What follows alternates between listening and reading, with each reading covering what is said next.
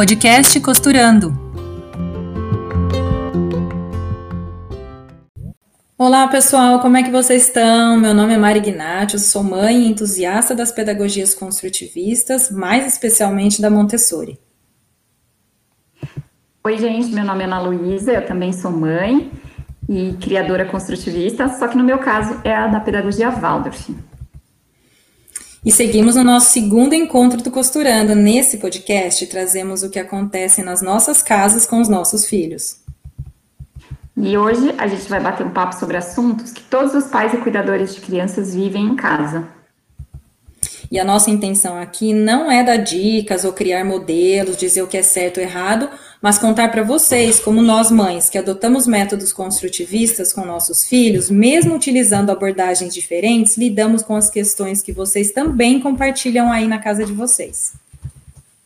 Sejam muito bem-vindos. Enquanto a gente bate um papo, a gente vai costurando essa rede de apoio materno. E aqui vamos trazer vivências nossas baseadas em Maria Montessori e Rudolf Steiner. Vamos deixar aqui na descrição do podcast links para que, quem quiser saber mais sobre esses dois métodos construtivistas. Bora papear? Bora! Pessoal, hoje a gente vai continuar a temporada da série Relação entre a Criança e o Adulto, que será composta por quatro programas.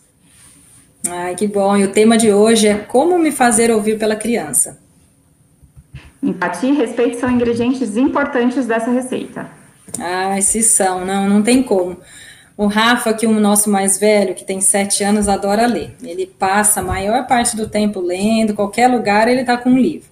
Mas para a gente chamar a atenção dele, sempre vamos perto, colocamos a mão no ombro dele e falamos com ele. Porque se a gente ficar do outro lado da sala, ah, Rafa, Rafa, né, é difícil. Então, para a gente por exemplo, na hora do jantar, eu pergunto se ele está com fome, quer dar uma parada, ou se quer ler mais cinco minutos, então a gente faz alguns combinados.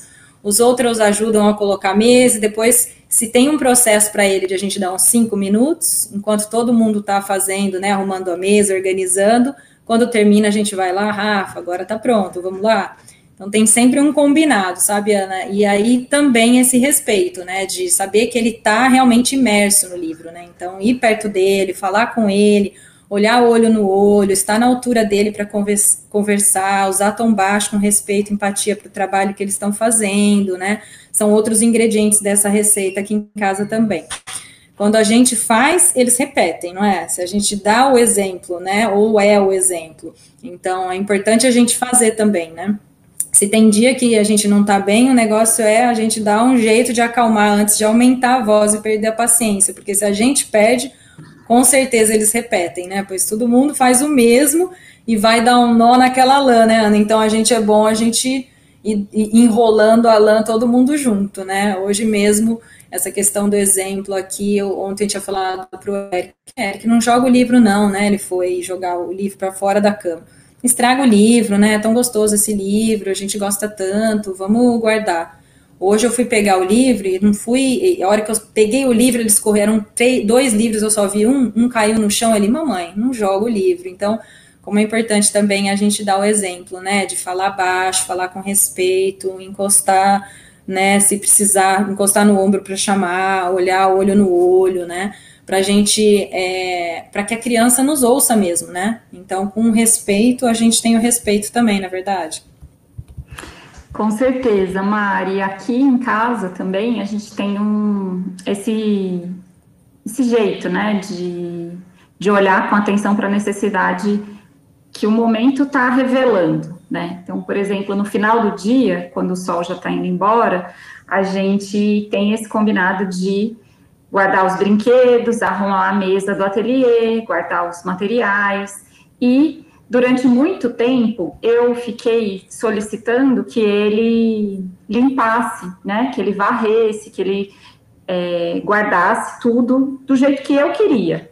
E aquilo virou um, um, um cabo de guerra, assim, era uma tensão, porque eu queria que fosse naquela hora fazer aquelas atividades, até que eu mesma, observando que não estava saudável aquilo, né? Porque eu estava ficando estressada, ele estressado, todo mundo chorava, a gente se alterava, né? percebi que se eu parasse também tudo que eu estava fazendo naquele momento, fosse ajudá-lo, é, ele se sentiria reconhecido ali, né, naquela necessidade dele. Então, passei a fazer isso. Então, ele sabe que a gente tem um, um marcador que é temporal. Então, quando a sombra né, do sol bate no portão, é a hora de que, que, os brinquedos precisam ser guardados, que o ateliê precisa ser limpo, arrumado, a gente deixa, guarda a bicicleta, enfim. Então, ele já sabe desse, desse caminho e eu estou ali do lado dele. E aí a gente cria também umas brincadeiras. É, por exemplo, eu descobri que era mais fácil se eu varresse do que ele varrer, porque ele demorava mais, ele ficava mais estressado. Mas ele gosta de guardar, né, e organizar as coisas nas prateleiras. Então, enquanto ele está organizando, eu vou varrendo o chão, por exemplo. Acho que é uma forma também que a gente encontra de respeitar aquilo que está disponível na criança, porque às vezes a gente quer que ela tenha uma, uma disponibilidade ali, né, de, de ajudar, de fazer, corresponder a uma expectativa nossa, mas que ela ainda não tem para oferecer, né, simplesmente. Sim.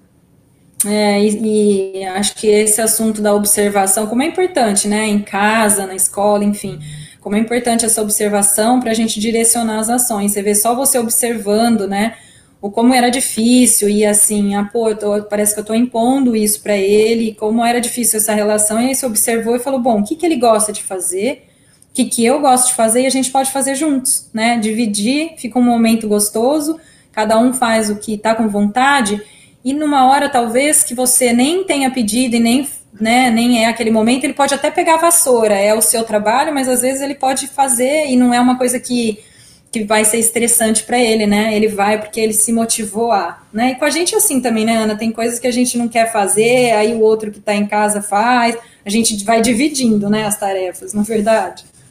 Exatamente. Eu acho que a infância é esse período também para a gente conseguir treinar esses esse respeito com a nossa é, com a nossa vontade mesmo também, né?